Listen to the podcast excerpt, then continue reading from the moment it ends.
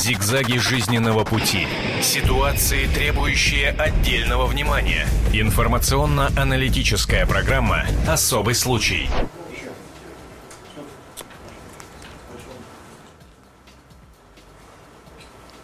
А я не слышу, кстати, ничего.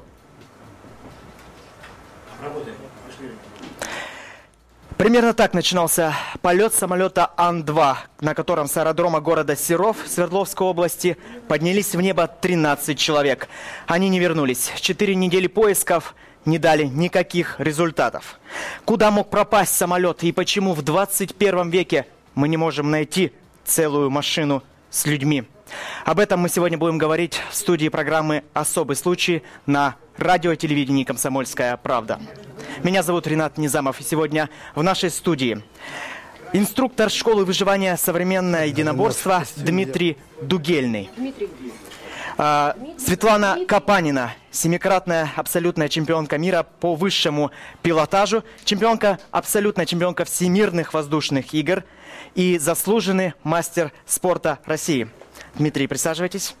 Светлана. Алексей Старков, врач-реаниматолог Всероссийского центра медицины катастроф. Добрый день. И Анатолий Николаевич Кнышев, заслуженный летчик-испытатель, герой России. Анатолий Николаевич, рады видеть. Присаживайтесь. Благодарю. Итак, для начала я, как очевидец и участник поисков, хочу ввести вас в курс дела. И, пожалуйста, не верьте никаким слухам в интернете, что там пишут на сайтах, в прессе, кто-то где-то что-то разбился. Ничего этого нет. Мы ждем, мы надеемся. Они живы, они ждут помощи. Журналистам на пятые сутки после исчезновения самолета Ан-2, в котором находились ее сын, дочь и зять. Это сейчас, спустя несколько недель, ведутся масштабные поиски. В начале, но в начале июня средства массовой информации растиражировали, растиражировали информацию о том, что самолет угнали пьяные гаишники. Якобы начальник местной ГИБДД э, Дмитрий Ушаков вместе со своими подчиненными и друзьями угнали самолет, чтобы отправиться в соседнюю область. Э, соседнюю область для того, чтобы съездить на рыбалку или в баню. Якобы так они уже делали. Мол, пьяные гаишники гуляли на День России, на самолете рванули гулять дальше.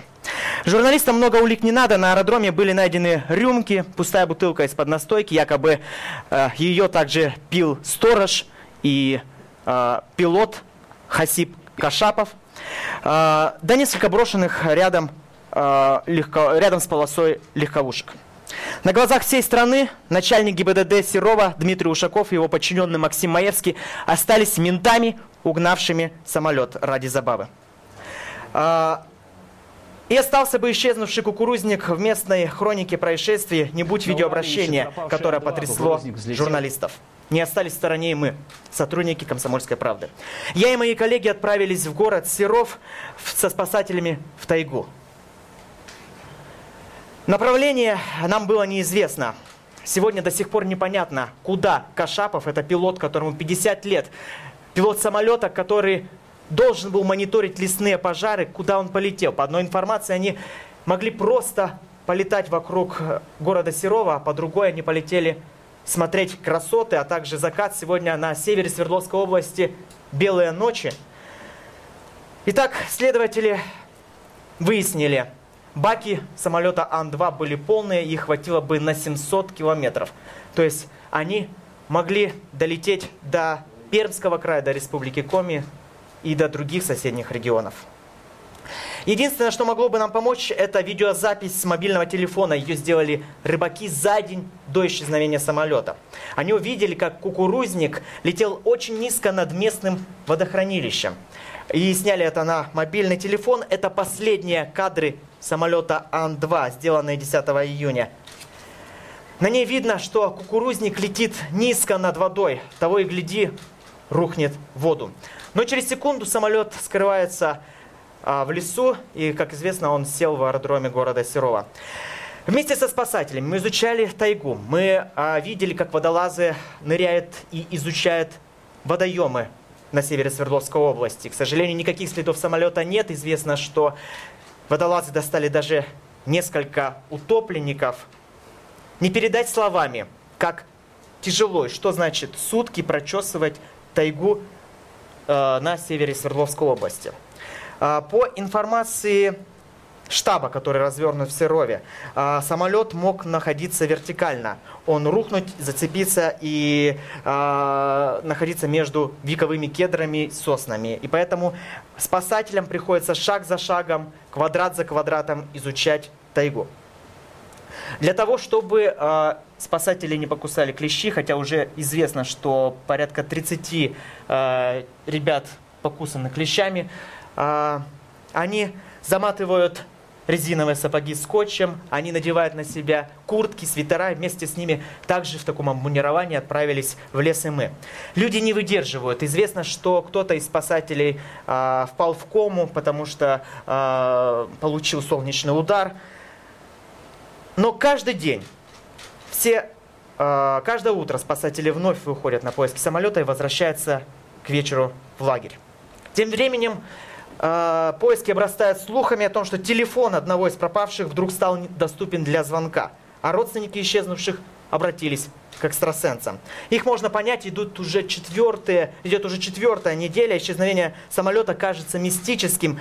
Его ищут даже на перевале Дятлова. Об этом мы поговорим сегодня вместе с нашими экспертами. Это радио телевидение «Комсомольская правда». Программа «Особый случай». Название сегодня «Как никогда оправдано. Итак, я хотел бы вместе с вами, дорогие эксперты, попытаться понять, есть ли сегодня шанс найти самолет Ан-2 и, самое главное, найти выживших. А, пожалуй, начну а, с вас. Скажите, пожалуйста, вот как вы думаете, что могло произойти с самолетом? Что это за самолет Ан-2 и мог ли пилот увести его в такое место, чтобы сегодня мы могли говорить о выживших людях? Самолет Ан-2 – это самолет, который эксплуатируется более 60 лет. Это очень надежный самолет, и он используется во всех летных э, училищах для подготовки курсантов и будущих пилотов. Надежность его очень высока, подтверждает его по времени эксплуатации. Пилоты, которые летают на этих э, самолетах, их обучают выбирать посадочную площадку с воздуха даже. То есть возможность где-то там на опушке леса, где-то на, э, может быть на лужайке, может быть где-то на водной поверхности. Есть такая возможность. И пилоты этим э, методом посадки обучены. Угу. Вот то, что произошло с данным самолетом, э, много версий может быть. Одна из версий может, да, действительно быть, что если он летел э, очень низко над э, вершинами деревьев и мог вертикально где-то опуститься, и, естественно, эту точку, потому что там маяка не было, потому что все воздушные суда сейчас, которые эксплуатируются и находятся в реестре, Росреестре авиации, они обязательно должны быть оборудованы маячками. В случае э, каких-то э, сложных ситуаций, или он автоматически включается при столкновении с препятствием, или его включает сам экипаж.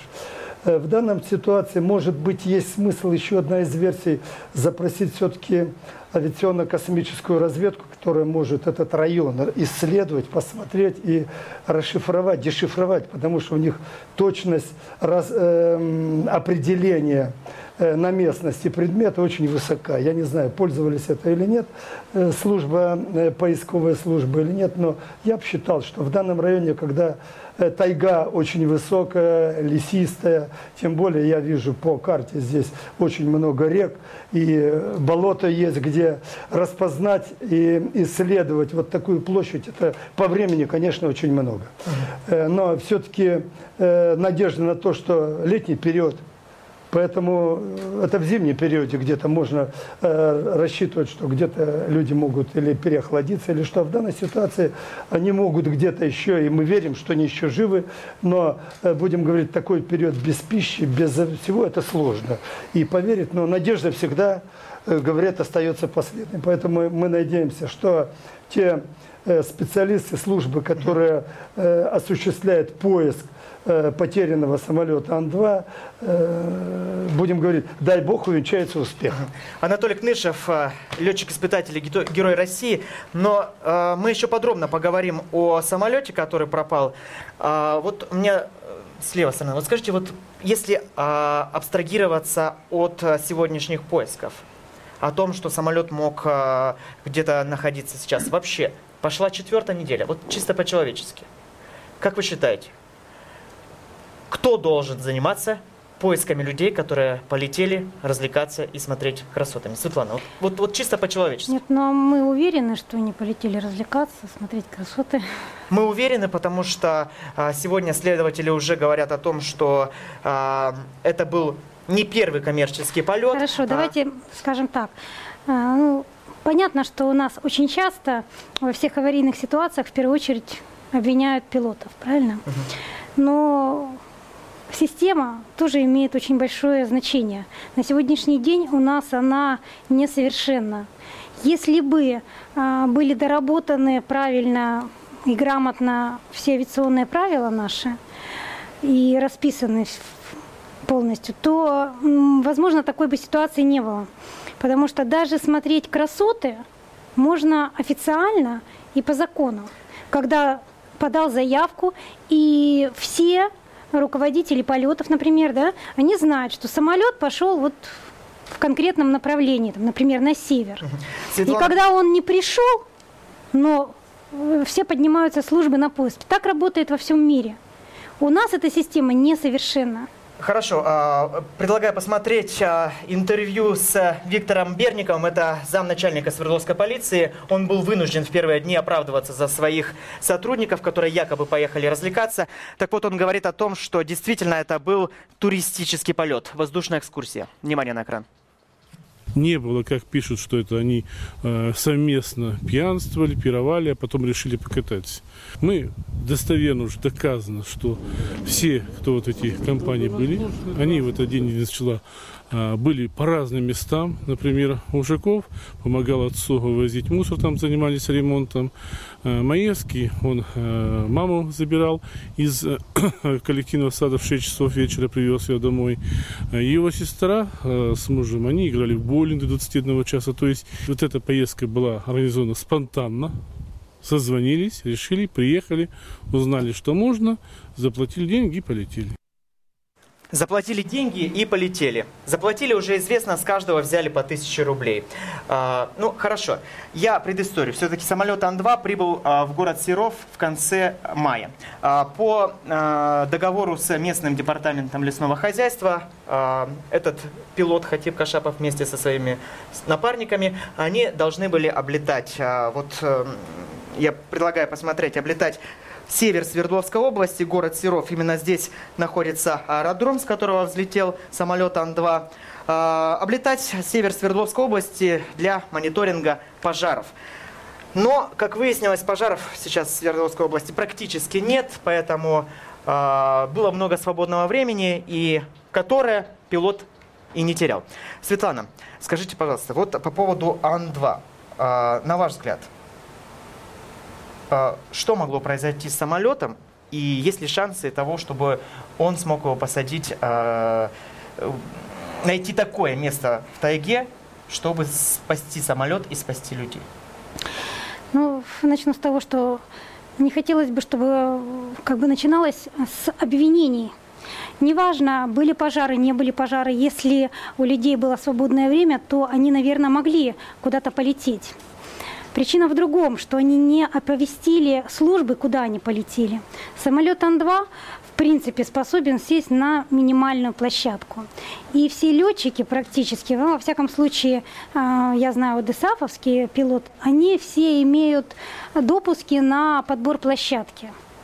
И если бы была минимальная площадка, то, естественно, я уверена, что пилот бы ее использовал. Но тайга, когда вокруг лес, уже как было сказано, болото наверняка, э, реки, то это, конечно, очень сложно сделать. Другая причина, если бы была какая-то а, хулиганка, например, да, а, низкие высоты, не заметили дерево, зацепились, упали. Но мы не можем этого говорить, мы не можем обвинять, не зная на самом деле реальной причины. Ага. Ведь точно так же мог, мог быть просто элементарный отказ двигателя. Отказ двигателя над тайгой, где нет вообще площадки для посадки самолета. У пассажиров нет парашютов спасательных. Что остается пилоту? Кстати, в Ан-2 и у пилотов не всегда есть парашюты. Я предлагаю послушать а, интервью а, Александра Данилова, это заместитель начальника Владимирской базы авиационной охраны. А, с ним поговорили наши коллеги из «Комсомольской правды» Владимир. Итак, что он говорит о самолете Ан-2 и о том, как можно его посадить? Самолет Айн-2 это довольно-таки надежная машина, конечно, довольно-таки надежная машина.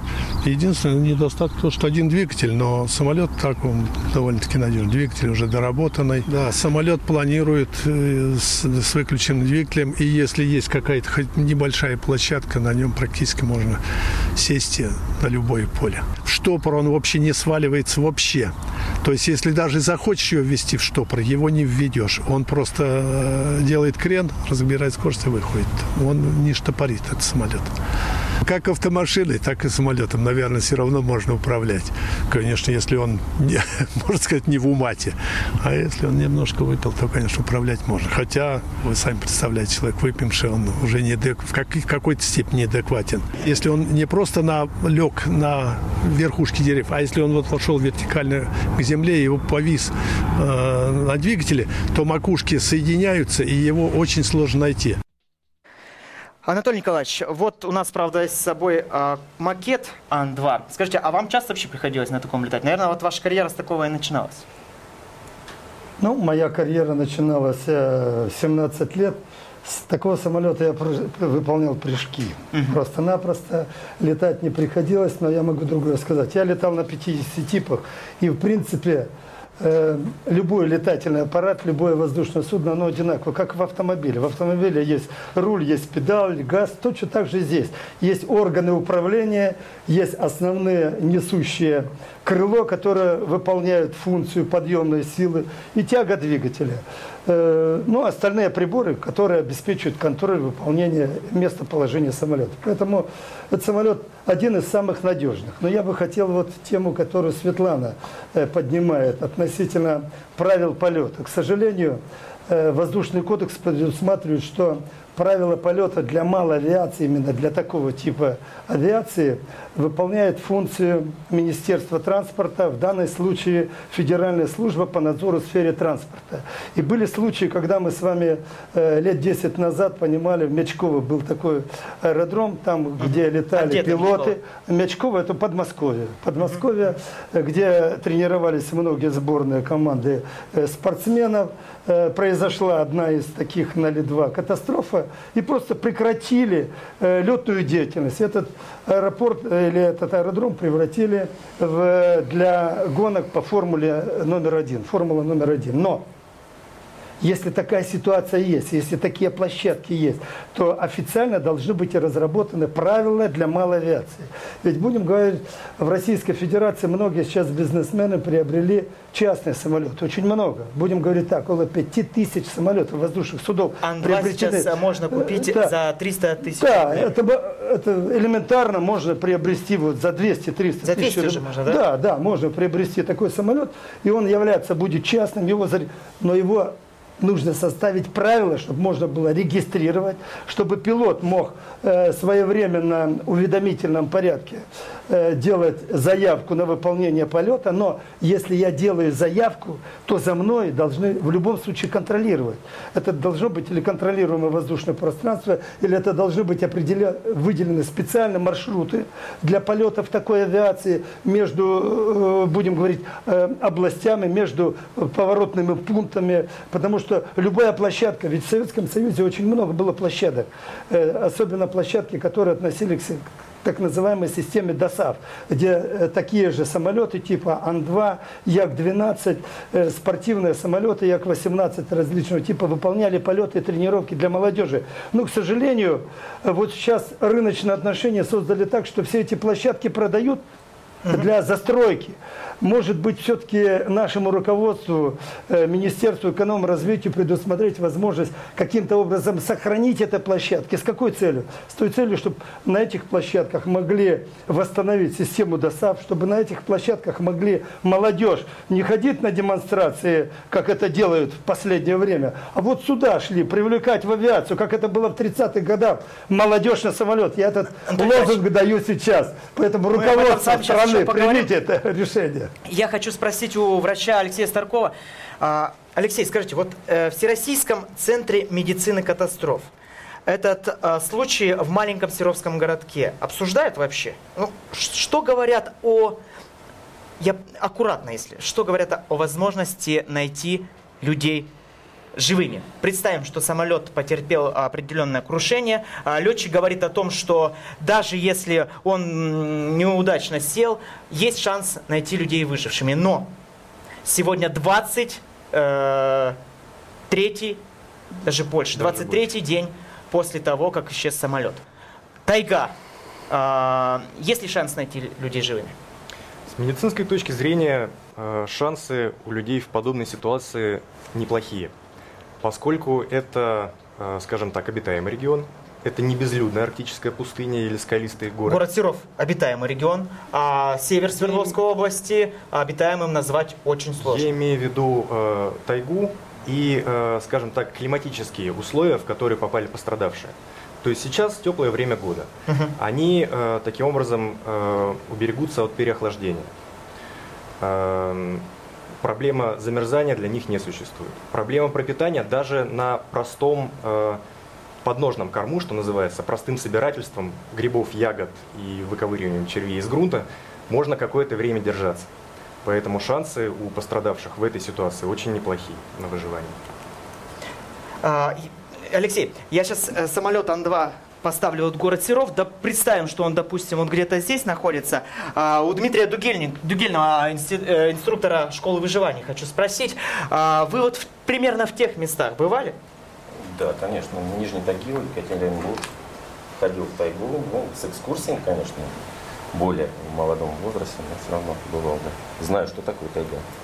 А, Вы можете согла- согласиться, извиняюсь, с Алексеем а, а, в том, что сейчас а, у этих людей есть шанс найти, что съесть там? Я полностью поддерживаю Алексея. Дело в том, что, насколько всем известно, да, информация о том, что там летели достаточно профессиональные люди, да, имеющие какую-то подготовку. Ну, а, те же самые инспектора ГИБДД, да, и они все равно имели, даже если даже если э, претерпела какая-то авиакатастрофа, я так думаю, что все-таки, если кто-то пострадал, эти люди, они выбрали так называемую тактику выживания. Есть пассивная тактика выживания, есть активная. Активная это когда вот ты просто ушел в экскурсию там, да, с рюкзаками, никого не предупредил, и все, и пропал. э, э, экскурсия невидимка, так называемая. А ребята, скорее всего, наверное, кто-то из них пострадал, и они выбрали пассивную тактику, то есть тактику ожидания. Скорее всего, они где-то устроились около самолета какого-нибудь, ну, около самолета, да, устроили место своей, ну, своей, своего обитания. Ну и, скорее всего, наверное, как-то там друг другу помогают, там, ме- с медицинской точки зрения. Ну, Наде- я надеюсь, время- что в Ан-2, который улетел из Серова, есть хотя бы аптечка, потому что все остальное, да, что могло пригодиться э, пилоту, карта, навигатор, э, компас, все было оставлено, даже телефоны, все было оставлено на аэродроме города Серова, об этом уже известно, следователи все это дело изъяли. Я хочу сообщить нашим э, слушателям и телезрителям номер прямого эфира 8 800 200 ровно 9702.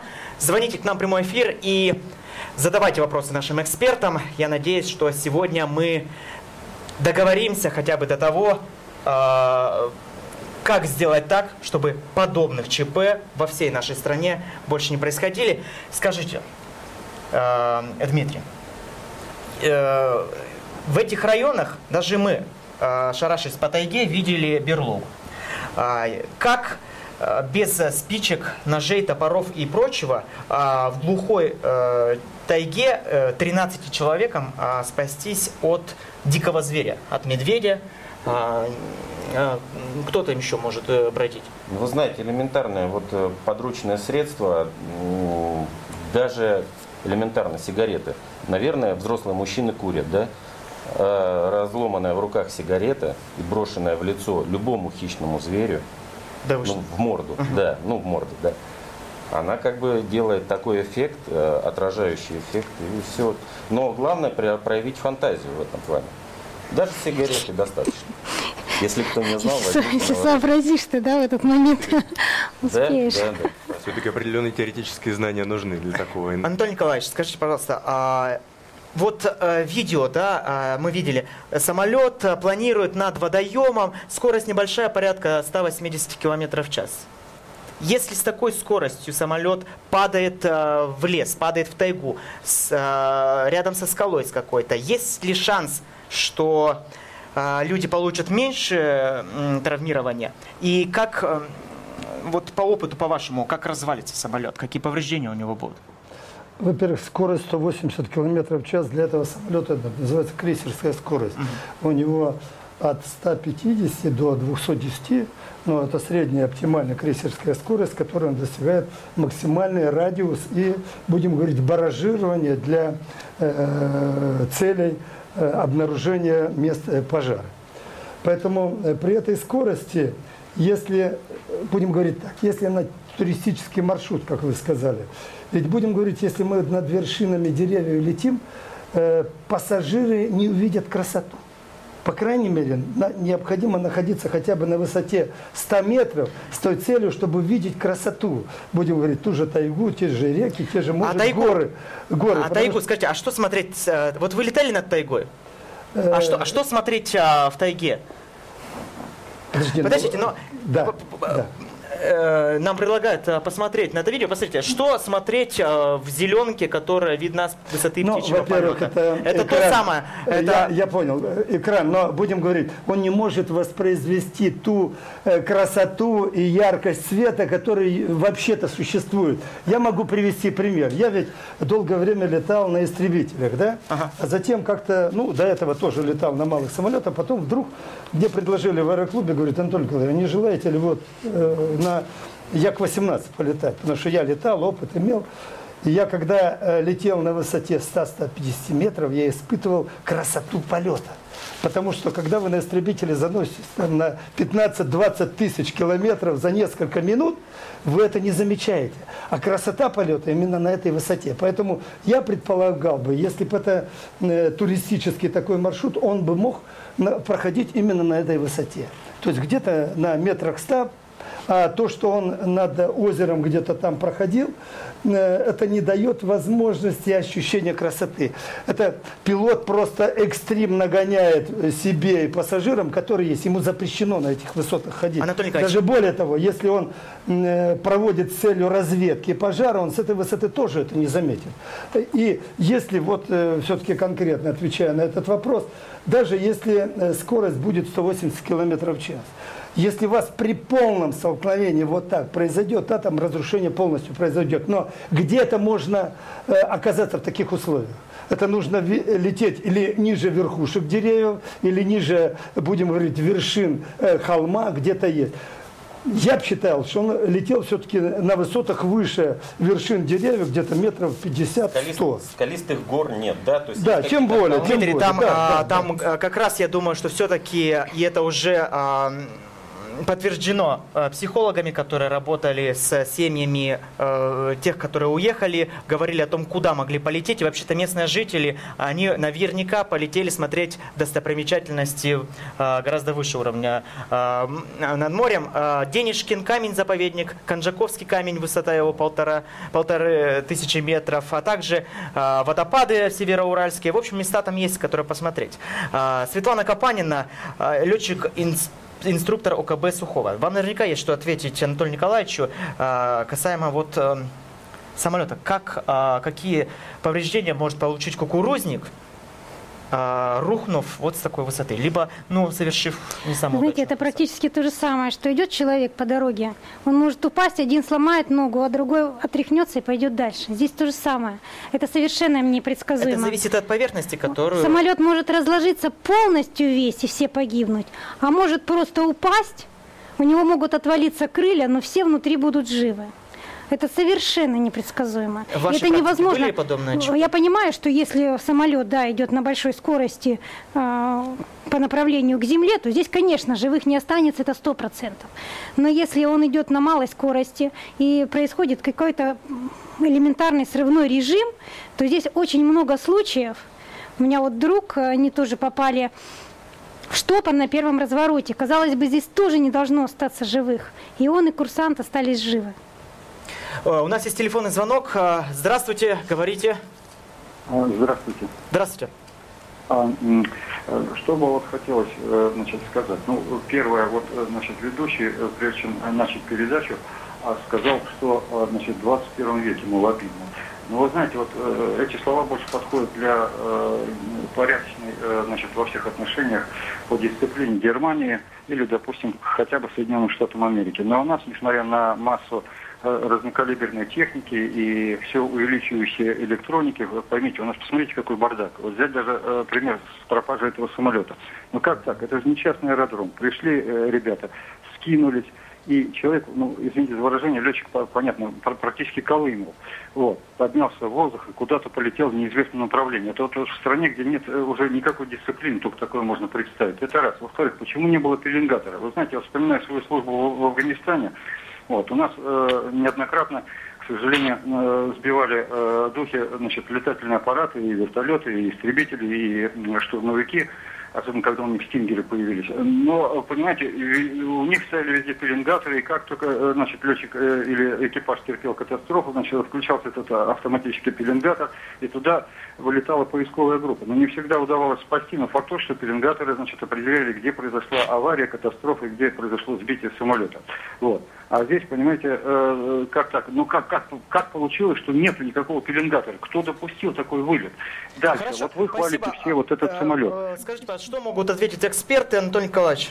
Это бардак? Почему так произошло? Что Ну, я, видимо, возвращаясь к тем э, фразам, которые ранее произнес, что, к сожалению, система, которая существовала в Советском Союзе, когда Ан-2 и вся санитарная малая авиация имела свои маршруты, имела э, законное э, представление э, в системе гражданской авиации. Сейчас Хотя я повторяю, что в воздушном кодексе предусмотрено, чтобы вот это все самолеты малой авиации, или будем говорить авиации общего назначения, также имели свои, свое место и имели свои правила полета, в том числе и контроль в воздушном пространстве, сейчас, к сожалению, нет. Это не первый случай. Я могу другое сказать. Я вам сказал, что 5000 воздушных судов частных, но не летают не по правилам. Их нет. Вы выйд- выйдете в Подмосковье на любую площадку, где увидите дельтапланы, мо- мотодельтапланы, где увидите самолеты, самоделкины, которые делают, и никто не контролирует. Кто должен контролировать? Это должно государство, а в первую очередь это органы исполнительной власти, которым предписана эта функция. Это Министерство транспорта, э, в Федеральная служба по надзору в сфере транспорта и Федеральное агентство э, воздушного транспорта. Вот эти системы, они должны Антон отрабатывать и государство, организовывать контроль. государство решило проще, государство решило закрыть, если говорить конкретно о аэродроме в городе Серово. Э, Аэродром в городе Серове будет закрыт, и э, жители многих э, городов, там население порядка 400 тысяч, а если взять все города на севере области, останутся без единственной взлетной площадки, все остальные давным-давно заросли травой. Это разве решение проблемы? Это абсолютно не решение проблемы, но э, это показатель того, как государство занимается э, порядком, наведением порядком с малой авиации. Э, я бы хотел вот что сказать. Э, сегодня а, откровенно говоря, поиски постепенно сворачиваются. Да? Официально об этом не говорится. По заявлению губернатора Куйвышева, а, поиски будут а, про- э, проходить до, того, до последнего момента, до того, когда найдут самолет. Но видно, что все основные, основные генералы, начальники уехали из Серова. А, а самолеты уже убрали, летают вертолеты, и все меньше людей выходят каждый день в тайгу. Я предлагаю еще раз послушать а, интервью с Ларисой Маевской. Это мама двух человек, сына и дочери, которые находились на этом борту. Что она говорит о поисках самолета? И, пожалуйста, не верьте никаким слухам в интернете, что там пишут на сайтах, в прессе, кто-то где-то что-то разбился. Ничего этого нет. Мы ждем, мы надеемся. Они живы, они ждут помощи. Ребята, помогите. Просто в поисках. Чисто нужны люди сильные, крепкие, просто прочесать лес. Скорее всего, они там ранены, им нужна помощь. Это нужно быстрее все сделать. Ребята, пожалуйста, придите завтра к администрации. Все, кто может. Как раз будет суббота, воскресенье, многих выходной. Пожалуйста, помогите. А, родителей и родственников тех 13 человек, которые улетели на Ан-2 21 почему 21 11 июня, конечно же, понять можно. Они живут надеждой. Скажите, а, по вашему мнению, стоит ли продолжать а, поиски самолета? Анатолий Николаевич, Алексей, вот как вы думаете? Я думаю, стоит продолжать, потому что Э, все-таки это наши граждане Российской Федерации. У нас существует система и поисковая система. Сюда необходимо подключить все, как я сказал, и космическую разведку с той целью, чтобы дешифрировать э, те места неопознанные, которые есть, где возможно будет находиться падение данного самолета или нахождение. Потому что мы сейчас не можем сказать, или это падение, или это посадка, или что. Потому что, как известно, аварийного маяка не оказалось.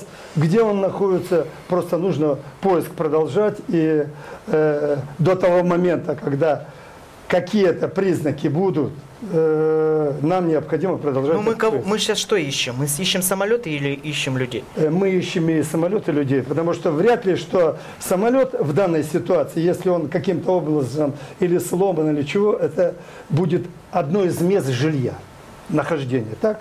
А я с другой... могу добавить, извините, да. я могу добавить, что это может быть точка отправления. Конечно, да, или точка отправления. да, месту, да, да. Но да. они должны были из каких-то не, ну, ненужных материалов, там, не знаю, фольга, да, там, какие-то да. обломки, э, показать направление, в какую сторону они должны двигаться, если они все живы да. и если они не ранены. Дмитрий, а можете показать, а, как а, вести себя в такой ситуации и как делать э, сам, когда ты утопающий, как спасать, э, спасаться? Ну, вот наглядно. В смысле, как, как? Я не понял, честно говоря, вопроса. Э, значит, произошло событие, оно сложное. Факт. Оказались люди в сложной ситуации. Действие в первом минуте. Да, да. Каким, да. каким образом можно спасти тех, кто имеет какие-то а, травмы? Вот, да, представим, да, что у человека да. травмы. А, вот а, как сделать, да. допустим, носилки, а, носилки, чтобы перетащить материалы. Я да. не знаю, я могу вам а, буквально вот в течение там подсобно. Ну вот а, здесь да. вам подготовили а, черенки. Да, вот черенки от лопаты, они будут как бы импровизированные, получается, ну как две, две там палки сломанные в лесу. А, элементарно вот я подготовил даже. Куртка, обычная куртка, вот пиджак, неважно. А, внутрь, внутрь, рукава, рукава, рукава. Втыкаются внутрь, застегивается все, соответственно. Алексей, можно вас попросить вот? И просто вот через через рукава, через рукава надеваем Так, то есть два черенка, они а, вставляются в рукава, да, которые рукава мы а, засунули в куртку обратно. Застегивается. Застегивается. Элемент да. одежды. Ну, можно еще, можно еще, ну я не знаю, там вот ремнями там, сделать еще для большей безопасности, сделать для фиксации, чтобы не разорвались там на пуговицах, там, да. Вот. Так вот. Ну, примерно так. Инструктор Алексей, по выживанию давай. Дмитрий Дугальный показывает Евгений. нам Э, э, показывает нам, как сделать носилки. Ну, я не знаю, давайте, Ренат, присядьте. Ради бога, сейчас давайте я обойду я вас. Я подержу. Держите. Ага. Это, это в случае, если кто-то и травмирован. И если требуется переноска да, пострадавших. Если переноска пострадавших требуется. Я ну, хочу сказать, что вот такой простой, держи, держи. получается, простой такой способ поможет а, спасти хотя бы одного человека, если а, он травмирован. Если он травмирован, да, понести его. То есть, видите, шанс выжив, э, спастись есть, даже в лесу. Я, конечно, а, помню, как, а, какая там местность, то есть там одна гора переходит в другую, а, холмы прорезаются речушками. И, конечно, далеко пронести на таких носилках вот в той местности вряд ли получится. Кстати, вопрос о тяжелой местности. А, Тысячи людей ежедневно вот уже четвертую неделю входят в лес. Я видел этих э, несчастных ребят, которые, обливаясь потом, этот пот ж- жжет глаза, они пьют холодную воду, потом на следующий день сваливаются с температурой. Одного на наших глазах, одного спасателя отправили с э, солнечным ударом. Э, у него, он попал в кому из-за того, что организму тяжело такие нагрузки. Сейчас там, на севере области, плюс 35 градусов. А, Алексей, скажите, вот по вашему мнению, вот такие человеческие ресурсы, которые мы бросаем сегодня, продолжаем бросать в лес, а, а- они адекватны вообще? А, нужно ли тысячами человек а, рисковать, чтобы а, найти 13? На мой взгляд, спасение даже одной жизни стоит потраченных усилий. Э, Единственное, конечно, стоит э, более тщательно организовать поиски, чтобы не было потери среди спасателей. Тщательно следить за режимом э, в системе МЧС, в поисковых мероприятиях четко прописаны алгоритмы, сколько человек может работать, с какой частотой он должен сменяться, э, сколько у него часов в сутки должно быть минимум на сон. Соответственно, это позволяет избегать э, потери среди спасателей. У нас еще есть один звонок. А, Говорите, здравствуйте. Алло, здравствуйте. А, Вот у меня такой вопрос. Вот слушайте, вот сколько уже катастроф, сколько уже вот э, ищем мы даже с этим даже с польским президентом. Вот у меня вопрос, неужели нельзя для пассажирских или вот для таких самолетов сделать, чтобы хотя бы летчик экспультировался? Пусть один человек, но он будет жить и хотя бы сдаст информацию, что творится или что творилось в самолете последние минуты или в чем дело. Почему должны все умирать? Хотя бы одному летчику сделать так, чтобы катапультировался. В, ре- в реактивных самолетах делают. А почему не делать пассажирских, в таких э, самолетах? Вот у меня вот такой вопрос. Анатолий Николаевич Кнышев, летчик-испытатель. Что вам Я бы на этот вопрос э, нашему эм, э, отвечу, ответил следующее, что воздушные суда пассажирского назначения, они проектируются, создаются таким образом, что э, они самые надежные. Они надежнее, чем транспорт железнодорожный, чем транспорт автомобильный. Так же И- говорят да. железнодорожники, кстати. Нет, нет, нет, это по факту, это по факту. Я объясню почему. Потому что э, самая сложная ситуация, когда у вас отказывает двигатель. Но даже на этом типе самолета, когда у вас отказывает двигатель, у него качество где-то в районе 15-16. То есть с высоты 100 метров, а если это будет километр, он может еще 16 километров планировать. Высота 100 метров это полтора километра. То есть он может выбрать площадку и безопасно сесть. Я вот крайний самолет, который испытывал, самолет Ил-96. М- Мне специально по нормам летной годности задавали задания, которые э, вообще-то выключали, имитировали 4 двигателя на этом самолете. Вес которого 270 тонн. И э, значит, конструкция самолета предусматривает таким образом, что э, я э, в районе Раменского аэродрома это испытание проводили на удалении 220 километров, выключали, и на аэродроме я садился. С какой целью? С той целью, что даже пилот средней квалификации, который выпускается после училища, способен на самолете такого класса, как Ил-96, а тем более на э, Ан-2, выбрать площадку и сесть. Потому что самые элементарные учебные полеты, когда э, в полете инструктор говорит, так, двигатель выключен. Это, пожалуй, Светлана э, подтвердит, потому что говорит, выбирай площадку, сразу смотришь и планируешь. Если нет, инструктор говорит, да. Антон Николаевич, То вот есть- видео за нас, а, какая здесь площадка? Здесь а, это, это тайга, это Минуточку, дальше площадка является вершина вот этих деревьев. То есть можно Потому сесть, что- и на эти деревья тоже? Конечно, садишься на вершину этих деревьев, принимаешь Радиослушатели, его- которые нас не, не видят, к сожалению, Это а, мягкие не ветки. видят, что здесь а, да, тайга непролазная, и Прекрасно, это лучше, аэродром. уверяет, уверяет нас, что можно на нее сесть Конечно, тоже. Светлана, конечно, а, а вы э, пытались посадить самолет кукурузник э, на, э, в такой ситуации? На деревья? Нет, кукурузник я точно не пыталась.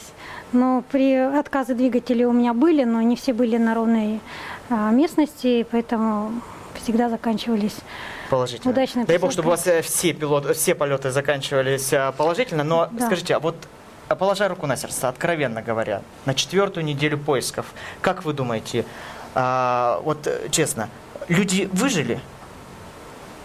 Ну, выживание у людей всегда на высоте, тем более, что там были, было очень много мужчин, в основном мужчины.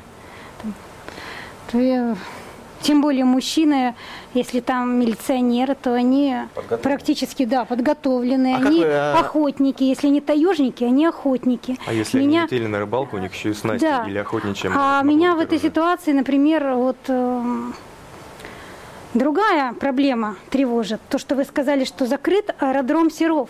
В то время, когда в тайге нам не хватает аэродромов, не хватает площадок, вынужденных площадок в случае отказа двигателя, пусть не полного отказа, да, частичного, помним вместе с вами, чтобы да. дотянуть до аэродрома, закрывают площадку вместо того, чтобы наоборот разобраться в проблеме, выяснить и наладить наоборот Мы помним э, случай э, двухгодичной давности в поселке Ижма, Республика Коми, где э, мужчина на протяжении всей своей жизни чистил одну взлетку, и этим Да. самым он спас жизни Да, практически сотни людей, которые были в самолете Ту-154, севшем э, осенью 2000, э, по-моему, Я как раз вот к этому и 10-го говорю, года. да.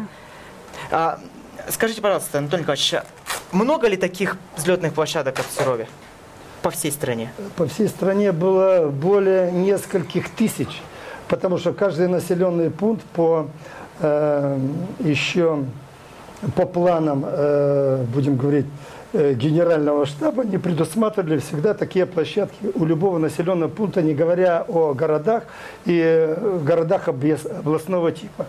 Даже только в Московской области было около двух тысяч таких площадок. Где они? Они сейчас проданы под строительство коттеджей, где чего. Они нужны. И вот э, я не зря вспомнил Министерство экономразвития, чтобы именно оно рассчитывало что развитие все-таки территории должно быть осуществляться. И вот на этих территориях всегда наша страна очень велика. Все-таки я летал от э, Камчатки до Калининграда, это 12 часов лету. Только самолетом можно, говорят, долететь. Долететь, да. А коль долететь, нам нужны площадки, чтобы связь районов, регионов, э, жителей, чтобы можно было в отпуск летать, чтобы можно было выполнять какие-то свои профессиональные а, полеты. хочу Это сказать- будем говорить национальная безопасность самой территории.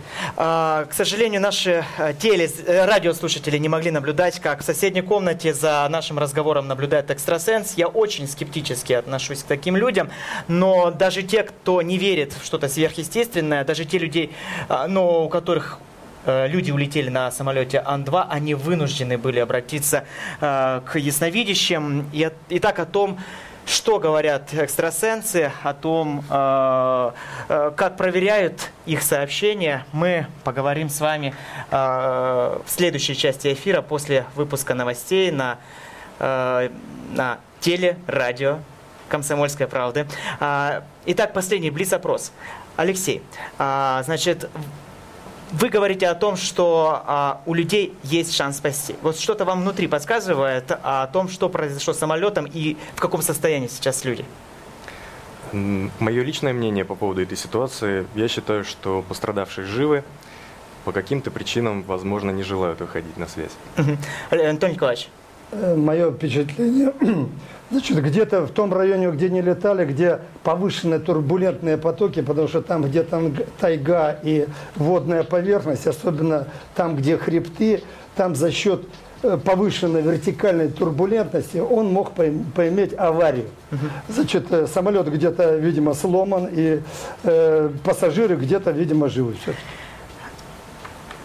Итак, э, мы продолжим в следующей части нашего эфира сразу после короткого выпуска новостей на телерадио «Комсомольская правда». Переключайтесь. Зигзаги жизненного пути. Ситуации, требующие отдельного внимания. Информационно-аналитическая программа «Особый случай». Итак, это в эфире телерадиослужба «Комсомольской правды». Программа «Особый случай». Мы продолжаем говорить о случившемся, о случившейся беде на севере Урала, о пропаже самолета Ан-2. Напомню, 11 июня он взлетел с аэродрома в городе Серов и не вернулся. Итак, примерно так начинался полет Ан-2, на котором находилось 13 человек. Они не вернулись. Четыре недели поисков не дали никаких результатов. Ни машина, ни люди до сих пор не найдены. В первой части мы обсудили технические во- возможности кукурузника. Обсудили также и трагедию, и стоит ли продолжать столь масштабные поиски самолета. Все это время за нашей беседой наблюдала экстрасенс Светлана Проскурякова, а, которая скоро присоединится к нам. А, Антон Николаевич, летчик-испытатель, ге- герой России, верит ли экстрасенсам?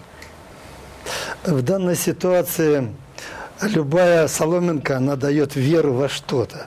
Поэтому если экстрасенсы позволят нам э, сказать, что где-то в каком-то районе и э, пассажиры живы, это плюс нам всем, и плюс в первую очередь родственникам, которые ждут э, решения, разрешения этого вопроса. Первая часть, да. Анатолий Кнышев, герой России, летчик-испытатель. Но скажите, пожалуйста, а, когда эта соломинка а, влетает в копеечку, вы знаете, что а, за последние две недели а, спасатели проверили а, 40 сообщений экстрасенсов. На это уже ушли миллионы рублей. Итак, Светлана Проскурякова у нас сегодня в студии, экстрасенс. Присоединяйтесь.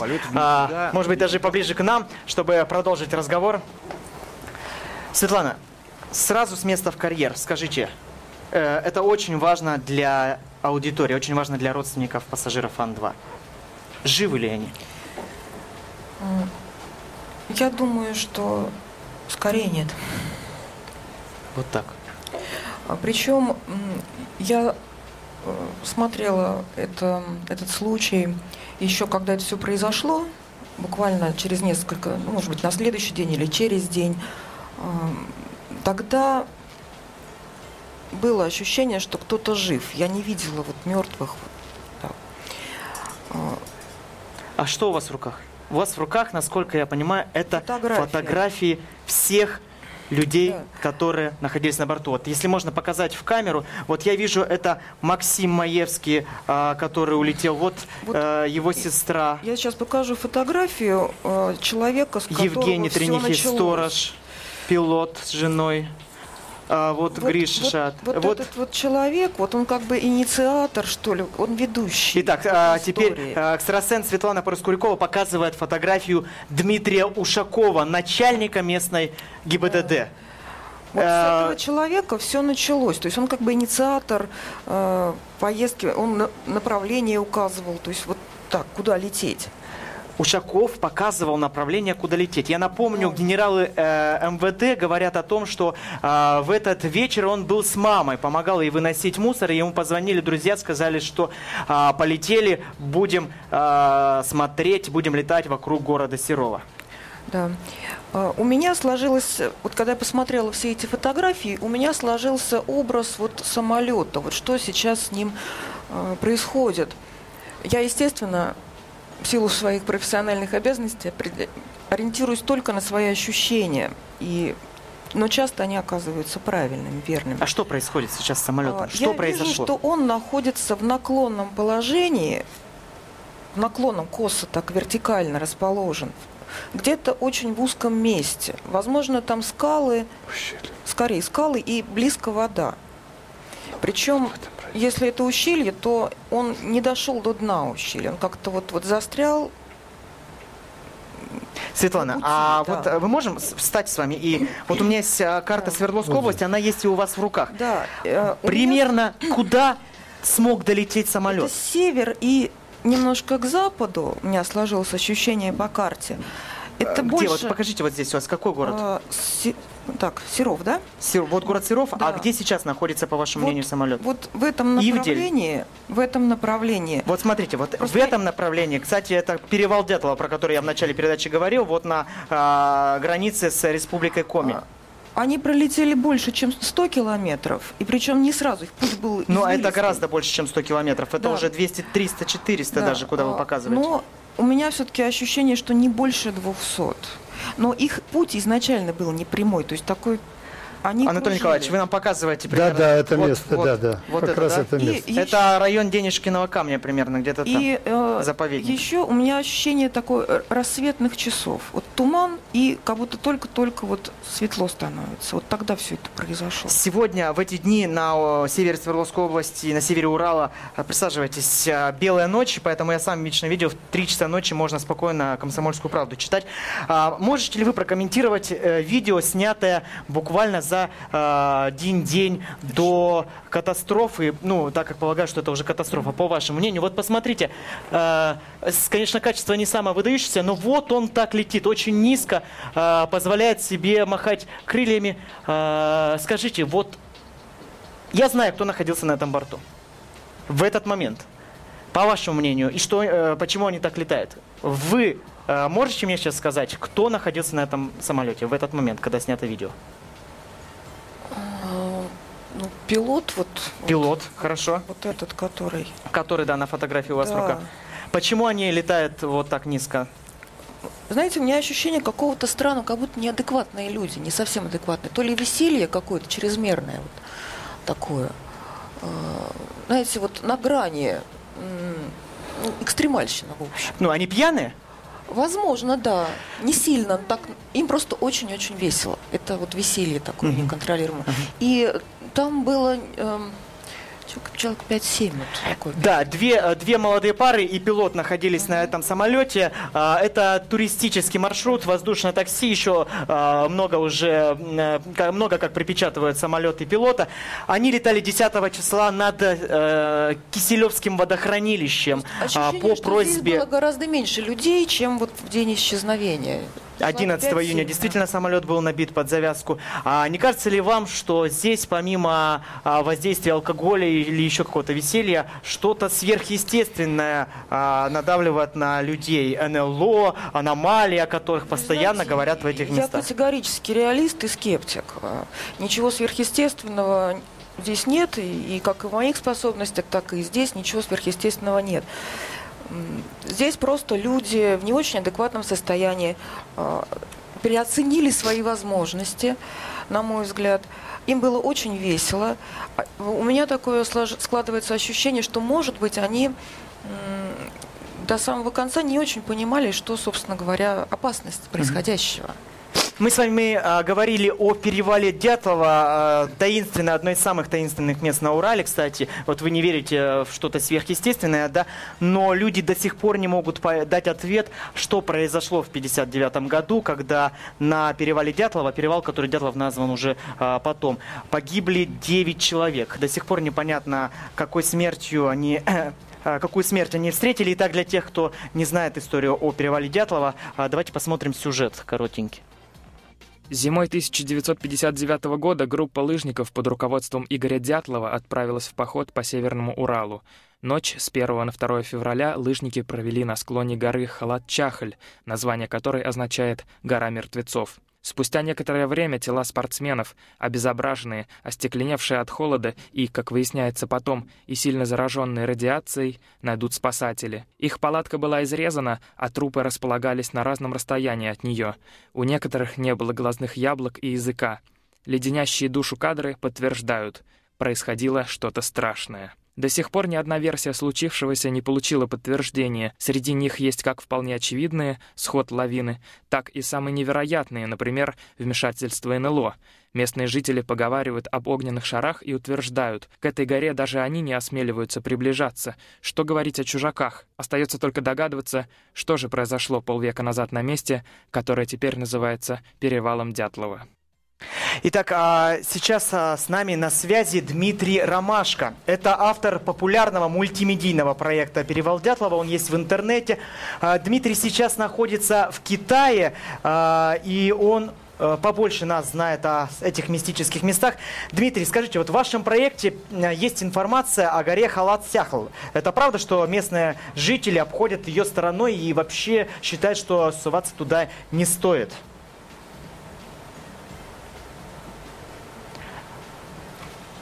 Есть ли у нас связь с Дмитрием?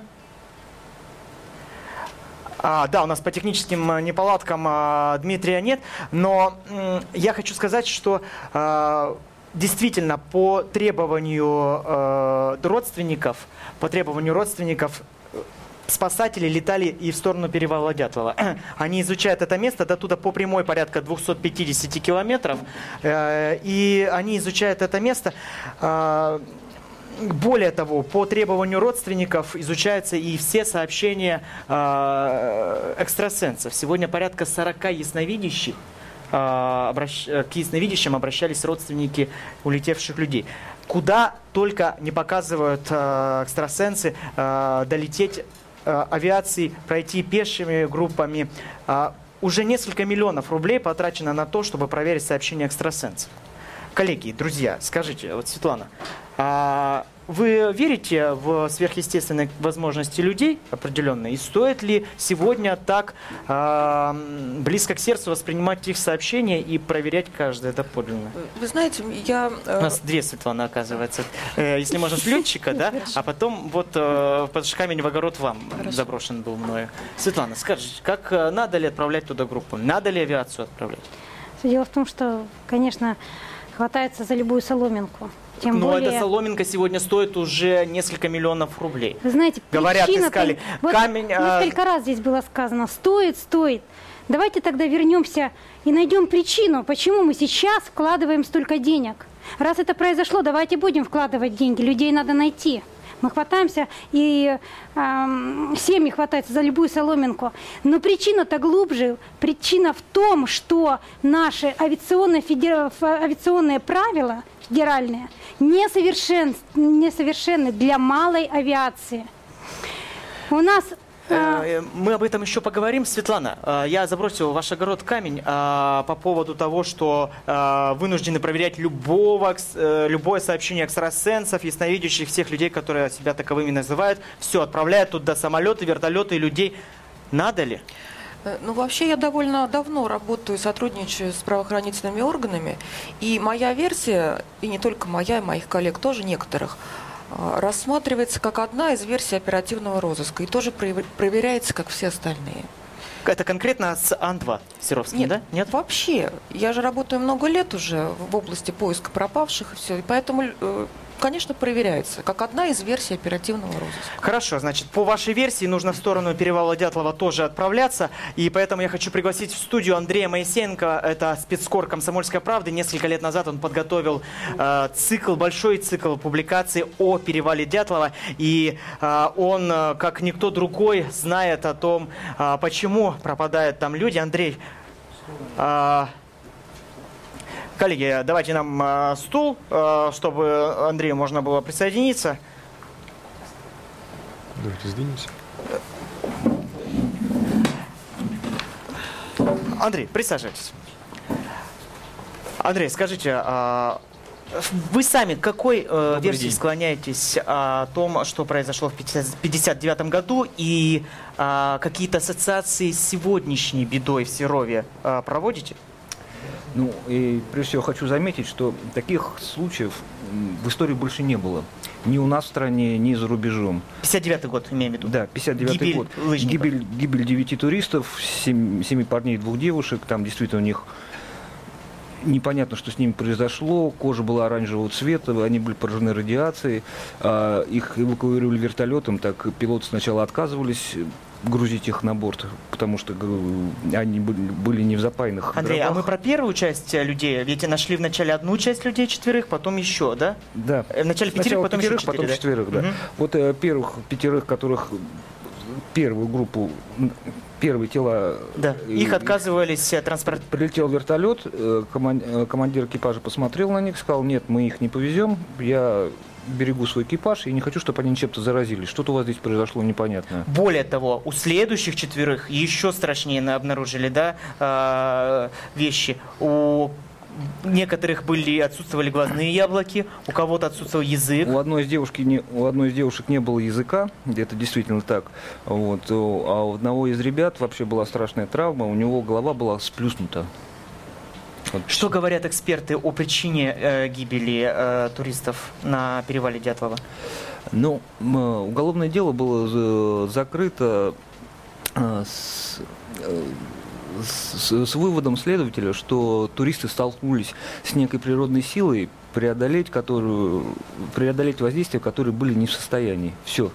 Что там произошло на самом деле, никто не знает. Дмитрий Ромашко, который сейчас в Китае, исследователи тайны перевала Дятлова у нас на связи. Я прошу прощения, человек находится далеко, но не поговорить с ним мы не можем. А, Дмитрий, здравствуйте, вы нас слышите? Здравствуйте. Дмитрий, скажите, пожалуйста, а, ваша версия, что произошло на перевале Дятлова и а, могли ли люди полететь туда и исчезнуть именно там, на границе Свердловской области? Э, я не, не связываю происшествие с Ан-2 с перевалом Дятлова. Не связываете, на, да? На, перевале, на самом перевале с 1959 года никаких трагических инцидентов не происходило. Хотя там действительно существует э, магнитная аномалия, которую существование, ее существование подтвердил исследователь Буянов из Санкт-Петербурга. Про аномалии говорят, э, что там компас ошибается на 40-50 градусов, да, из-за зала, за, из-за э, полезных ископаемых, которых там э, огромное количество, прочие магнитные аномалии случаются. Дмитрий, подробнее, а если можно, по аномалии. Какие именно еще аномалии там происходят? Сам перевал после инцидента с группой Дятлова не, не отличался никакими аномалиями. Э, ближайшая, э, гораздо более сильная электромагнитная аномалия находится на хребте Чистов, который находится в 25 километрах по прямой от перевала Дятлова. А там, вы были э, там по, лично? По сравнению, с, по сравнению с перевалом Дятлова, по сравнению с Чистопом, перевал Дятлова это детский утренник. В 70-е годы там построили радиолокационную станцию, и э, там происходили все виды чертовщины с гарнизоном, с гарнизоном расквартированным на этой станции. Отдельная история. А вы были там лично? Лично не был, нет, мои друзья были.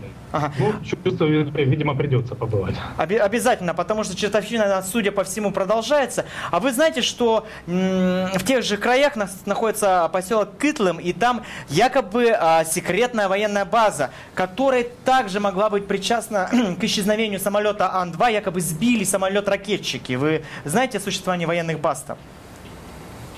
Нет, здесь секретные базы э, Участники форума в интернете искали секретные военные базы поблизости на протяжении всех 2000-х годов. Пока, пока ничего не нашли. Ну, вы, вы же прекрасно тоже знаете, что э, тогда, в советское время, и военных обвиняли в том числе тоже в гибели туристов э, на перевале Дятлова. Да, здесь э, э, дело вот в чем. Э, все инциденты, связанные с оружием, с, допустим, с упавшими спутниками и ракетами, расследует военная прокуратура. Э, дело Дятловцев расследовала гражданская прокуратура. А почему вы решили взяться за перевал Дятлова? Это правило соблюдается всегда, абсолютно. А, это, это было давно, уже несколько лет назад. Э, случайно увидел сюжет по телевидению и, э, заинтересовался. Перевал Дятлова это просто совершенная загадка, это мать всех загадок. А смотрите... Других таких случаев нет. Дмитрий, есть еще одна любопытная странность. До сих пор не рассекречены все материалы уголовного дела по гибели туристов на перевале Дятлова. Почему, как вы думаете? А, уголовное дело рассекречено полностью давно с 80-х годов. От существования других материалов ничего не известно. Возможно, есть отдельное уголовное дело э, в архивах КГБ и в архивах КПСС. Но никаких подтверждений их существования нет. А, а... неофи... А, вот последний вопрос тогда, Дмитрий, я понимаю, что... А... Неофициальные запросы, которые... Да-да. А, скажите, вот вы лично а, связываете исчезновение самолета с 13 а, людьми на борту а, с гибелью туристов в 1959 году? А, нет, не связываю. Пока нет никаких поводов связывать. Спасибо. Дмитрий Ромашко, исследователь трагедии перевала Дятлова, где в 1959 году Странным образом погибли 9 туристов из Уральского политехнического института. Экстрасенс а, Светлана Проскурякова сегодня у нас в гостях. Скажите, Светлана, а, говорят, там, на перевале Дятлова, видят постоянно что-то сверхъестественное. Якобы местные, а, когда идут к этой э, горе, берут с собой детей. По их словам, ребята, ребятишки могут видеть что-то сверхъестественное. По вашему мнению, что-то такое вообще возможно? Я думаю, что, конечно, возможно. Люди с повышенной чувствительностью могут увидеть в подобных местах много интересного. Но, возвращаясь к этому случаю, у меня есть ощущение, что самолет не долетел до этого перевала. Э, это поближе к городу Серову все-таки вот это все произошло.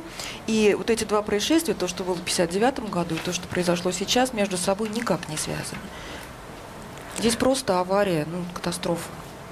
Андрей Моисеенко, корреспондент «Комсомольской правды». А, по поводу, возвращаясь к трагедии перевала Дятлова, да, а, по, по вашему мнению, почему до сих пор не рассекретили а, материал уголовного дела, и есть ли, есть ли прокуратуре, следователям что-то скрывать?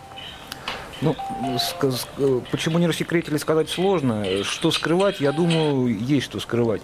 Ведь э, доподлинно известно, что этим делом интересовался Никита Хрущев. То есть ему из Свердловска отправляли по, по запросу из Москвы отправляли какие-то бумаги. Что в них было сказано об, об, о расследовании, э, никто не знает. И потом вот совершенно непонятно, как такое могло произойти. Вот представьте, Трупы при, привезли в лабораторию к экспертам. Трупы всех девяти человек? Ну, всех, угу. всех девяти человек, да. И ни с того, ни с сего начали проводить анализы на радиационную, на радиацию. Ну, кому это могло прийти в голову в 59 году? Тогда слово-то такое не все знали. Никогда никакие другие трупы эксперты-криминалисты на ну, на предмет фона радиационного не смотрели и сейчас не смотрят. Этим никто не занимался. Я хочу напомнить телефон прямого эфира нашей студии 8 800 200 ровно 9702. 8 800 200 ровно 9702. Стоит ли связывать исчезновение Ан-2 в Серове с трагедией 59 -го года на перевале Дятлова? Напомню, там 9 человек погибло, погибли странным образом. И стоит ли проверять сообщения экстрасенсов? Стоит ли тратить на это миллионы рублей, чтобы э, съездить на то место, указанное тем или иным ясновидящим. Хотя этого, напомню, уже несколько недель требуют родственники. Андрей, по поводу перевала Дятлова, продолжите. Да, я бы хотел добавить, вот немножко поправить Дмитрия Ромашко. А, в 1961 году в районе перевала Дятлова уже разбился один самолет, Як-12. Это произошло где-то в полста километрах от места, где погибла группа лыжников. Это был Як-12 из Ивделя, самолет отряда малой авиации. Из Ивделя? Из а Ивделя. Ивделя. Ивделя. А, самолет отряда малой авиации, они занимались опылением тайги. И по официальной версии зацепили за деревья и самолет упал, весь экипаж погиб. Но опять же хоронили их в Свердловске в закрытых гробах, в запаянных. Что на самом деле могло произойти? Антон Николаевич Кнышев, заслуженный летчик-испытатель Герой России, у нас сегодня в студии.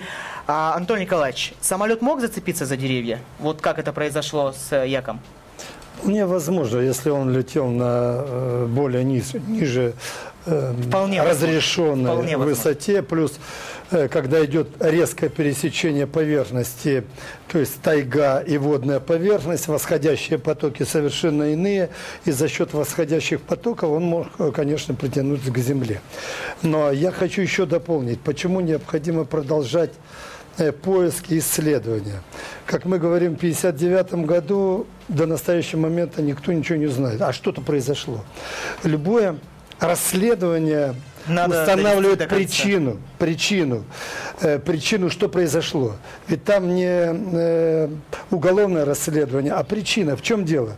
Или там действительно э, аномалия, или там действительно э, район, в который нельзя летать. Но с другой стороны, ведь экипаж, который летал, и жители Серова, они ведь, видимо, о этом перевале знали. И вряд ли, что командир бы принял решение, зная, что там уже несколько трагедий было, вряд ли, что вообще туда решился лететь. В любом случае. Поэтому, может быть, э, э, как э, Светлана Экстрасенс говорит, что это где-то ближе. Не обязательно на перевале. Не обязательно. Поэтому Светлана, я думаю, что продолжение э, поиска нужно продолжать. Светлана, я не могу у вас не спросить. Светлана Экстрасенс. У нас две Светланы, две прекрасные э, девушки, которые сегодня у нас в студии. Светлана, я не могу у вас не спросить. Ваше мнение, а что э, в 1959 произошло на перевале Дятлова? Я все-таки думаю, что здесь стоит искать причину не в сверхъестественном, э, а может действительно какие-то военные Напомним, Да, да- давайте напомним, да, что там произошло. А, Андрей Моисенко, с- э, спецкор КП, можно напомнить версии, которые вообще рассматривались при расследовании гибели девяти человек на перевале Дятлова? Ну, начнем с самых реальных, да. Первая версия – лавина. Но все-таки люди были какие Уральские горы хоть и небольшие, но лавины возможны. Однако вот этот район, район от Артена, горы Холод-Чакль, он абсолютно не лавина, не лавина опасен. Э, В пользу лавины говорило э, то, что э, палатка была разрезана изнутри. Да, якобы они могли таким образом попытаться спастись, когда началась, начался сход снега. Ну, немножко не так. Па- Палатка разрезана изнутри, потому что им срочно нужно было выбраться оттуда. А по какой причине, никто не знает. В пользу лавины говорит тот факт, что переломы ребер у многих вот были такие, как будто а, люди лежали на мягкой наковальне и по ним били жестким молотом. Вот об этом, кстати, э, писалось как раз в проекте Дмитрия Ромашко, да, там говорилось о том, что э, неустановленный срок, зна- значит, э, кто-то этих, эти тела потом переворачивал по трупным пятнам, это видно, да, а, по ним били, э, это в пользу чего говорит? Ну, тут, возможно, уже, мы не знаем, на самом деле, что произошло. Возможно, ну, невозможно, а скорее всего, а, одни ребята умерли раньше, чем другие. Вот, э, живые пытались спасти тех, кто умирает. Может быть, они еще не догадывались, что они умерли. Может быть, сами уже были в помутненном сознании, как-то пытались хлопать, оживлять, там пытались греть их возле костра. Так, хорошо, первая версия, лавина, вторая. А, вторая версия. Э, Падение, э, падение ракеты, авария. Военная. Воен, военная или, или гражданская ракета. То есть Байконура в то время уже запускали нормально летали на полигон Кура на Камчатку постоянно летали наши С этим как ракеты. раз связывали, да, и странные вспышки яркие, которые видели местные жители, и военные, которые принимали участие в поисковой опера- операции этой экспедиции. Возможно. Вот это вторая версия. А, третья версия была, тоже рассматривалась, а, ну, в районе Ивделя были лагеря. Вот. И одна из версий была то, что с ребятами могла расправиться группа сбежавших зэков. Группа сбежавших зэков или отряд э, НКВД, который шел за ней, отряд зачистки назывались. Ну, спутали их с зэками и тоже могли А что против этой версии? Против Против версии а, заключенных и местных жителей, да, то есть первые подозреваемые в убийстве людей были местные жители, которых а, тут же всех взяли, э, пытали, говорят, э, выбивали из них показания, что говорит против того, что люди убили туристов. Ну, там на самом деле получилось так, что ничего не говорило за то, что они убили туристов. А Вообще-то у нас в то время уже была презумпция невиновности. Вот, в общем-то, не было никаких свидетельств того, что именно они это сделали. Вот. То место, где они были, оно, да, может быть, что-то там происходит непонятное, но вот таким священным, чтобы все так дрожали перед ним, там дары какие-то приносили местные мансии. Такого не было. Они просто обходили ее стороной. Вот, поэтому им не было нужды связываться с этими туристами, за что-то им мстить. Вернемся к э, обсуждению исчезновения Ан-2. Дмитрий Дугельный, инструктор школы выживания. Дмитрий, а вы эти места э, как хорошо представляете? Ну, судя по картинкам только по вашим. Вот именно Серов и Северный. Вы знаете о достопримечательности, э, места, которые притягивают туристов?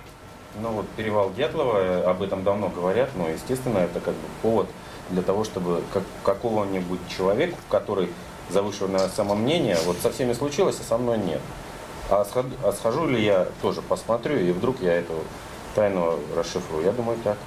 Вы, э, по-моему, что-то хотели на доске э, нарисовать, изобразить? Ну, Это, наверное, не связано с... э, С самолетом, но связано Дятлова, с... да. э, Если вы говорили в начале передачи, что оставили на аэродроме телефоны, там компасы и так далее, я просто хотел бы буквально в двух, в двух, черточках объяснить, как, как э, геомагнитная зона, да, на которой давайте, не давайте, работает компас, в принципе, а- сориентироваться это элементарно.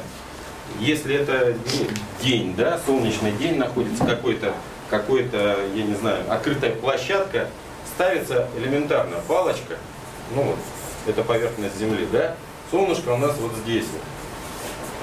Тень от палочки фиксируется, да, это точка А, ну, допустим, тоже палочка какой-то, точка А. И через какое-то определенное время, это может быть минут 20, полчаса, да, солнышко, оно какое-то имеет движение. Это не важно, в какую сторону, с какой стороны вы спиной стоите к солнцу или нет. Тень-то она все равно переходит. В другую сторону, тень. В другую сторону, да. Это точка Б. Вот, вот это расстояние, вот это расстояние от точки А до точки Б в нашей, э, в северном полушарии показывает исключительно направление на восток. Восток, да? То есть вот в принципе Ист, даже... ист, восток, ист. Да, э, ну да. Это запад получился. Да, хорошо. А вы... То есть вот э, именно в таком положении, даже если, если нет никаких технических средств. А мы в перерыв обсуждали то, почему с, э, пропавший самолет ищут только днем. Да, а почему не ищут ночью? Ну, действительно, ночью не ищут. Во-первых, э, людей в лес отправлять в лес как минимум глупо, а авиации, собственно говоря, запрещено ночью летать. А, Но э, есть версия, что они могут сжечь э, Сигнальные сигнальные костры. Да. Я в тех местах был и видел, что даже лагерь спасателей, которые занимаются поиском самолетов, занима- э, зажигают костер, чтобы приготовить еду. Тут же дым поднимается вверх Да, и конечно. днем, поэтому все прекрасно видно. Так стоит ли ночью людей искать? Но мне кажется, все-таки нужно не э, нужно искать все-таки техническими средствами, вот как Анатолий Николаевич говорил, из космоса, там, не знаю, там Я, прозондировать я видел ночью. спутниковые А- а фотографии, а люди- я видел спутниковые фотографии, от них тоже а, результата абсолютно никакого, потому что тайга сливается в одно. Если бы они принесли результат, если бы они были полезны, то уже э, самолет, я думаю, бы нашли. Ну, я думаю, что не хочется, конечно, рассматривать наи- наименее худший вариант, но если за 4 недели они себя не проявили, все равно нужно искать. Искать самолет и уже оттуда уже искать причину, почему. Летчик-инструктор УКБ Сухого Светлана Капанина. А, Светлана, э, скажите, пожалуйста, а если рассматривать версию, что самолет рухнул в воду, а, пытался сесть в воду, либо рухнул в воду, а, бывает, э, получится ли так, что абсолютно никаких обломков на поверхности воды нет? И а, потом якобы какое-то мас- масляное пятно появится на поверхности. А, рассматриваете ли вы версию того, что самолет мог исчезнуть в воде? Ну, в принципе, не исключено. Может быть, они хотели посадить самолет на водную поверхность. И если это была довольно мягкая посадка, может быть, самолет просто ушел под воду. Я говорю, возможно, все. Если бы он, а, если бы он сел или упал в воду, обломки были бы самолета на поверхности? Или может быть так, что он абсолютно полностью затонул на, в воде? Очень сложно сказать, ведь все зависит от падения. Может быть, э, может он вообще полностью разложиться на мелкие осколки, а может просто практически целиком уйти, там, может быть, плашмя, я не знаю. Антон Николаевич, а, полные баки топлива в кукурузнике были, а топливо а, наверх поднялось бы через какой срок? Но я бы еще хотел сказать, даже если он мягко может сесть этот самолет, учитывая, что фюзеляж его не герметичен, не герметичен. И, как вы говорите, полные баки топлива, допустим, ну, я не знаю, сколько он, час летел, мне, под, со временем, учитывая, что там вентиляционное отверстие есть, вода бы могла наполниться, и он бы просто затонул, даже при мягкой посадке. Но не сразу. Да, не сразу. Были бы По шансы крайней выбраться. мере, но у него есть верхняя а часть. вот- структура кукурузника, вы говорите, у пострадавших были бы шансы, а какие? Разве есть шансы? Из машины-то люди не могут вылезти, а из Нет, здесь есть возможность. У них в верхней части крыла есть люк. Специальный люк, смотровой, Люка, который... люк в воде можно открыть? Да, А, понятно. Нет, но если он мягко сел, то, в принципе, он еще держится Он- на он плавучести обладает- за счет Часов широкого 5-6 крыла. будет держаться, 5-6 часов, потому что он медленно будет. У них есть люк. С этого люка, с кабины можно выйти по крылу, двигаться и по фюзеляжу сверху. через есть- Ну, мы да. э, говорим о том, что самолет еще не затонул. Он только находится на Да, поверхности. все равно э, выйти с самолета именно через верхний люк, он для этого приспособлен. В случае приводнения самолета, чтобы эвакуировать экипаж и пассажиров. Смогли ли они воспользоваться или нет, неизвестно. У нас есть звонок э, радиослушателя. Николай, здравствуйте. Здравствуйте. Вот меня уже долгое время такой вопрос тревожит. Э, В первые дни после этой аварии, исчезновения самолета, э, была информация в интернете и в СМИ, что один из людей, из друзей этих вот пропавших пассажиров заявлял, что несколько раз ему приходил смс, что нет тех вот э, пострадавших э, появлялся в сети. Если такие сообщения на самом деле приходили на самолет, неужели нельзя через оператора сотовой связи выяснить координаты этого телефона? Действительно, друг Григория Шата, одного из пассажиров, а, получил сообщение. Мы а, фотографию, если можно вывести на экран, а, покажем. Сообщение о том, что этот абонент находится, снова находится в зоне действия сети. Но как по- позже выяснилось, на телефоне была настроена переадресация и на, друг, на другой с МТС на мегафон, и робот автоматически отправил эту смс-ку. Поэтому говорить о том, что само- э, самолет можно найти по сигналам от мобильного телефона, по крайней мере, так убеждают в штабе оперативном в Серове, найти нельзя, потому что э, там 10-15 километров от Серова вообще никакой связи нет. Более того, в лесу из-за крон деревьев не ловит даже спутниковый телефон.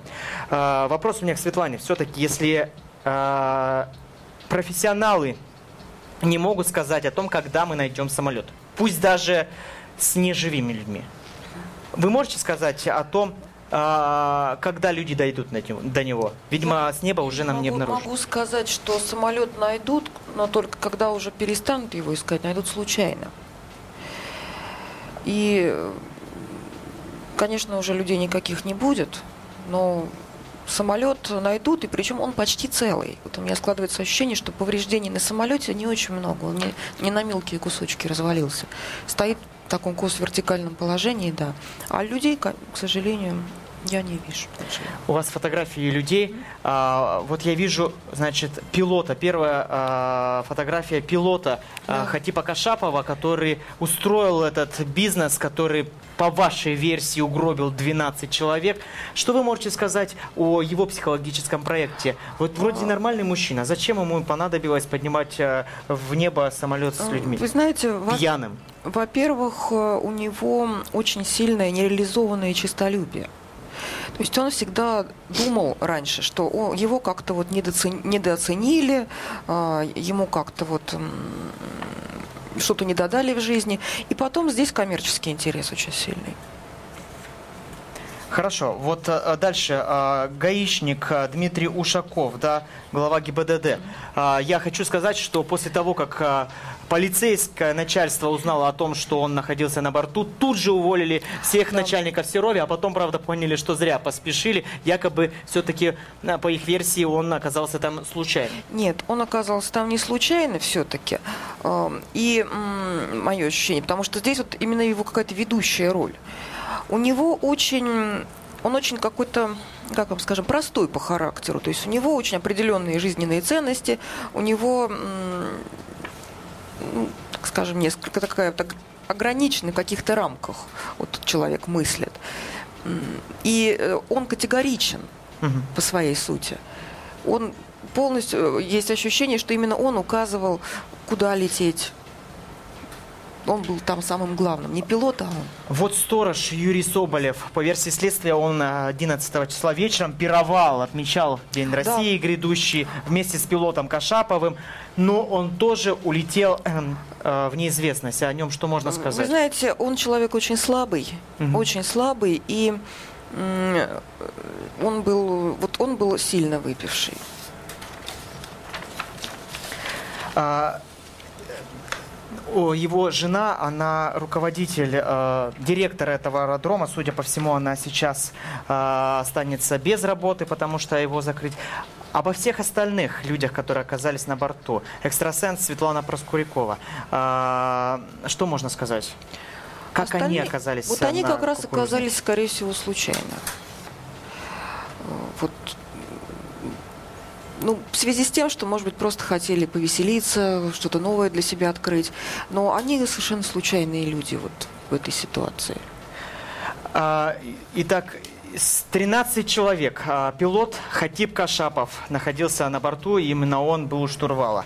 Также там были а, братья, а, брат и сестра Оксана Маевская Максим, э, и Максим Маевский. Оксана была с мужем Максимом Глинских. Там был директор, э, там был начальник местного ГИБДД Дмитрий Ушаков, его подчиненный, э, его подчиненный Э, Максим Маевский, я же говорил также. А, Там был фотограф Григорий Шат, видимо, он хотел сделать прекрасные снимки с высоты птичьего полета на закате. Белая ночь на севере Урала, прекрасные виды. Там были друзья Иван Чикышев, Юрий Соболев, Юлия Сафронова, Антон Сафонов, а, Денис Баранов и Людмила Гагарина. Сегодня судьба 13 человек остается неизвестна. Все-таки э, мы вместе с вами будем продолжать надеяться на то, что они живы. Врач Алексей говорит о том, что э, даже спустя 4 недели можно говорить о том, что они спасутся.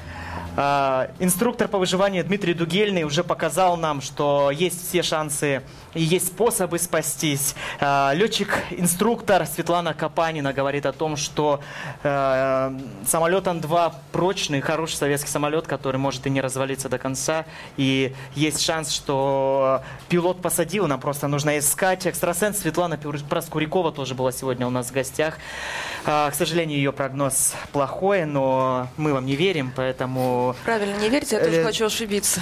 Да, а, Анатолий Николаевич Кнышев, летчик-испытатель, Алексей Старков, врач и спецкор комсомолки. Мы были в эфире. Зигзаги жизненного пути.